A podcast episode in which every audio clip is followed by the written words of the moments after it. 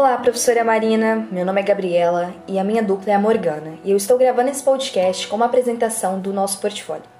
Primeiramente, eu vou diferenciar o que seria senso comum e a psicologia científica.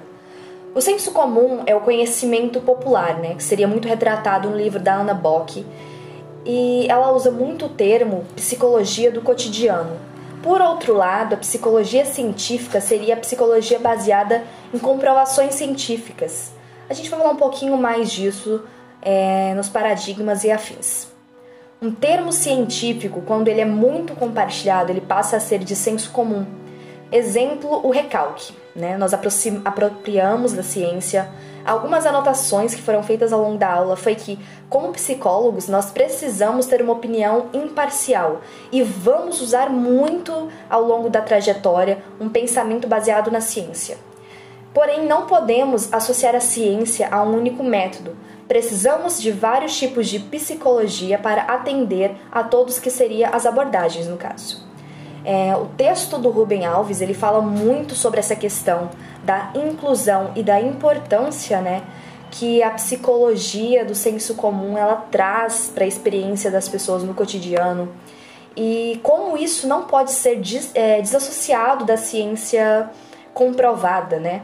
Daquela ciência que é usada com método, com é, um estudo, uma teoria e uma prática específica.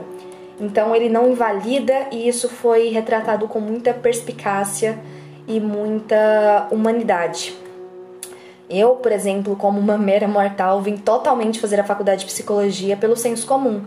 Eu não entendia nada de abordagens e acho incrível o jeito que é feito.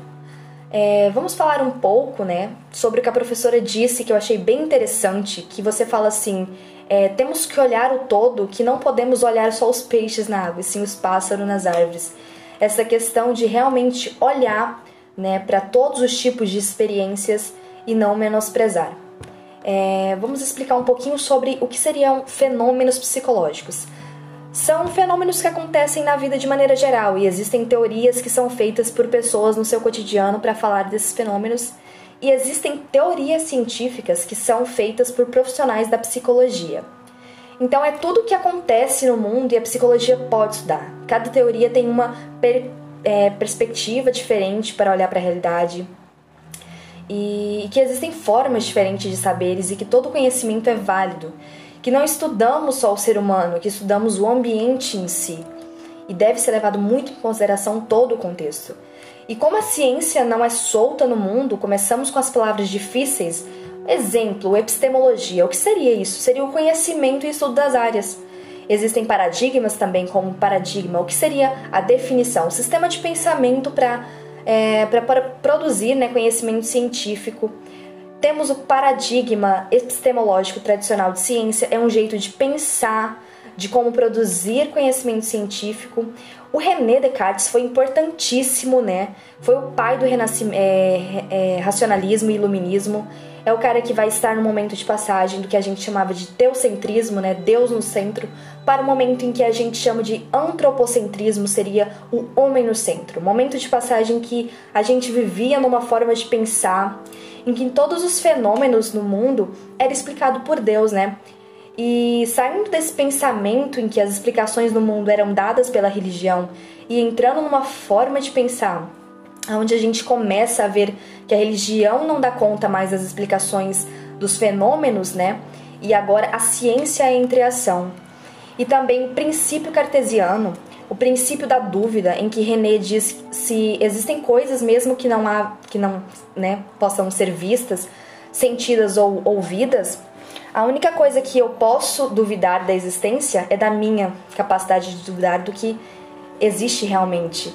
É, então, com isso, com isso, né, conhecemos o paradigma epistemológico tradicional e ciência que para ser ciência a regra precisa ser clara e básica, né? Precisa ser observada, precisa ser mensurada, precisa ser replicada.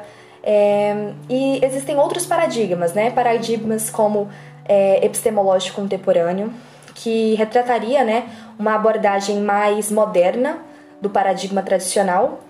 Tem também a idiosincrasia, né, que seria é, o comportamento particular de cada pessoa ou de cada grupo.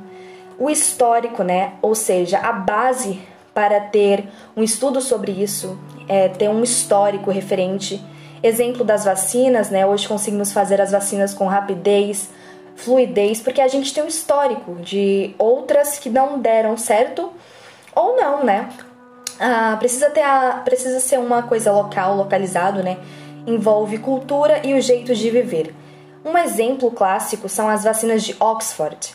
São diferentes dos Estados Unidos e são diferentes da China, né? Insumos são os mesmos, mas a maneira de viver é diferente pela questão da cultura, pela questão de outros componentes, né? E na última aula falamos também sobre a abordagem comportamental, que seria o behaviorismo, e o que seria esse comportamento, né? Essa questão do comportamental.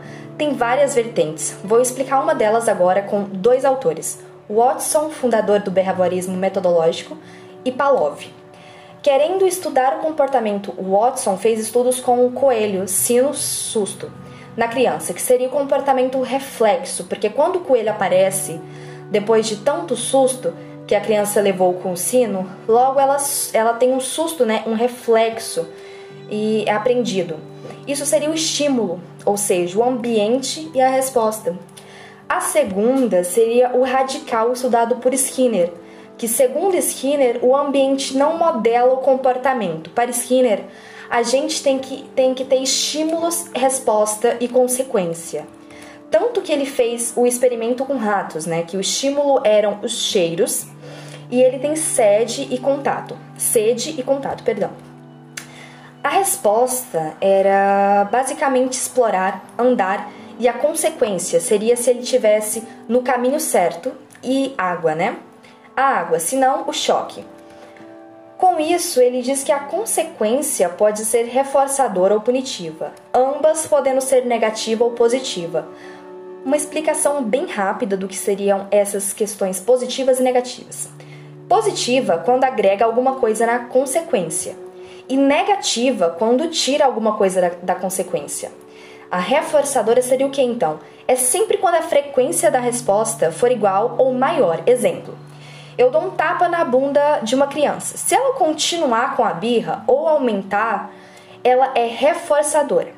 Se eu dou um tapa e ela diminui, a resposta é essa consequência, dessa consequência é punitiva e ambas são positivas, pois estou acrescentando alguma coisa. É, nem que seja um tapa, mas um exemplo para fechar é o exemplo que, se eu tirar o celular, é, essa e, e, essa criança, né, continuar fazendo a birra, é, e ela continuar é negativa, porque tirei o celular e reforçadora porque ela continuou fazendo. É, esse foi o nosso portfólio, né?